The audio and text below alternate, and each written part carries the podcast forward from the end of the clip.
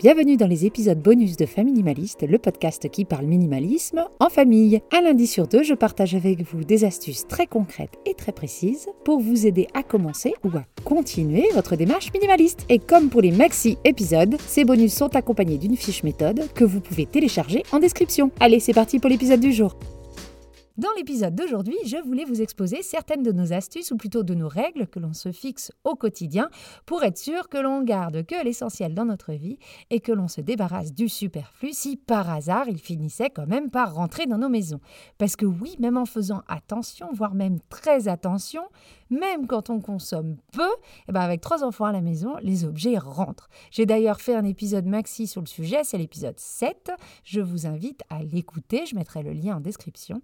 Je vous parle justement de tous ces objets qui rentrent par effraction et comment les gérer. Bref, voici donc un petit aperçu de certaines des règles qui nous aident à garder notre intérieur et notre quotidien sous contrôle.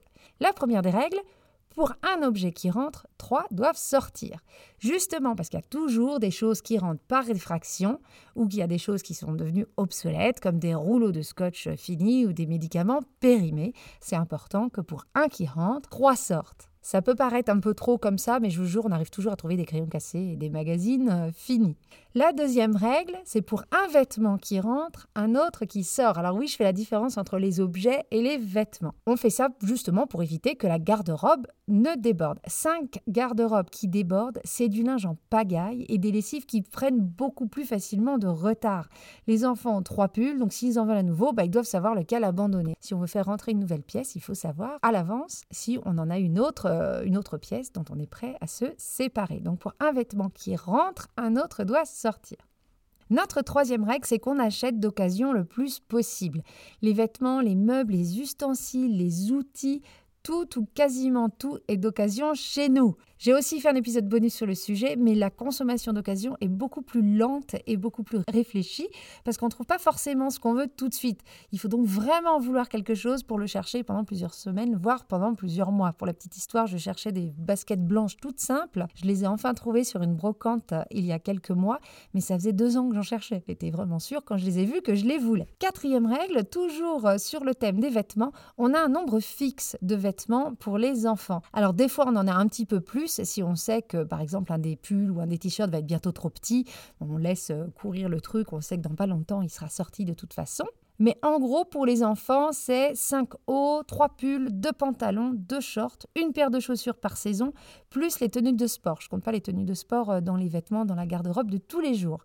Un seul manteau, une seule veste de pluie. En se limitant comme ça, on est sûr que si par hasard on allait au-dessus, on s'est vraiment posé les bonnes questions. C'est ça le but de la limite, c'est pas de se faire un nœud au cerveau ou au bide si au lieu d'avoir 5 t-shirts, on en a 6. On s'est vraiment posé les bonnes questions et le vêtement sera acheté en toute connaissance de cause et répondra à un vrai besoin, pas juste à une envie passagère. Notre avant-dernière règle, c'est qu'on limite la taille des contenants. Je m'explique. Pour être sûr, par exemple, qu'on se débarrasse régulièrement des livres lus, alors on les prend plutôt à la bibliothèque, mais on prend aussi des livres dans les boîtes à livres, et puis des fois on les reçoit en cadeau, et eh bien on sait que tous nos livres doivent tenir sur euh, les deux étagères qu'on a. on a deux rayonnages. Si on a besoin de rayonnage en plus, c'est le moment de faire le tri. C'est pas qu'il nous faut euh, du rangement en plus, il nous faut des livres en moins. C'est pareil pour les vêtements qui sont devenus trop petits, par exemple pour mon aîné, mais qui sont encore trop grands pour le deuxième ou le troisième. Si ce vêtement plaît au deuxième ou au troisième et qui veulent garder pour plus tard, mais ces vêtements-là, à mettre plus tard, ils sont dans une boîte fermée. Il n'y a pas de deuxième boîte à avoir. Si la boîte est pleine et qu'on veut faire entrer des trucs dedans, on doit en enlever. Pareil pour les dessins, les dessins souvenirs des enfants, les cartes postales, euh, ces souvenirs en papier. Tous les enfants ont un range-document. Si le range-document déborde, eh bien on fait le tri pour ne garder que l'essentiel. Au fur et à mesure, en fait, certaines choses auxquelles ils tenaient n'ont plus le même effet sur eux et ils sont prêts à s'en détacher. Donc il n'y a pas de raison d'avoir 15 euh, boîtes souvenirs. Une boîte suffit. Apprendre à se détacher et voir que nos envies évoluent, je trouve que c'est important plutôt de les maintenir dans une espèce de nostalgie permanente. Et enfin, la dernière règle, c'est non aux échantillons, cartes de magasin, cadeaux gratuits, sauf si cet objet est exactement ce que je cherchais en ce moment. Si on m'offre un nouveau tote bag gratuit avec euh, tel achat et que justement j'étais à la recherche d'un tel sac et que le sac cadeau me plaît, alors oui, je peux dire oui. Si le cadeau gratuit ne correspond pas à un besoin que j'avais avant qu'on me le propose, eh ben je dis non. Voilà pour quelques-unes de nos règles qui nous aident à garder le contrôle sur notre intérieur et donc à nous simplifier la vie. Il y en a d'autres. Si cet épisode vous a plu, dites-moi en commentaire. Euh, vous pouvez laisser des commentaires maintenant sur Spotify ou envoyez-moi un message sur Instagram ou par email. Je pourrais en faire un autre avec d'autres exemples. Et si vous avez des exemples à partager avec tout le monde, n'hésitez pas, je ferai le relais.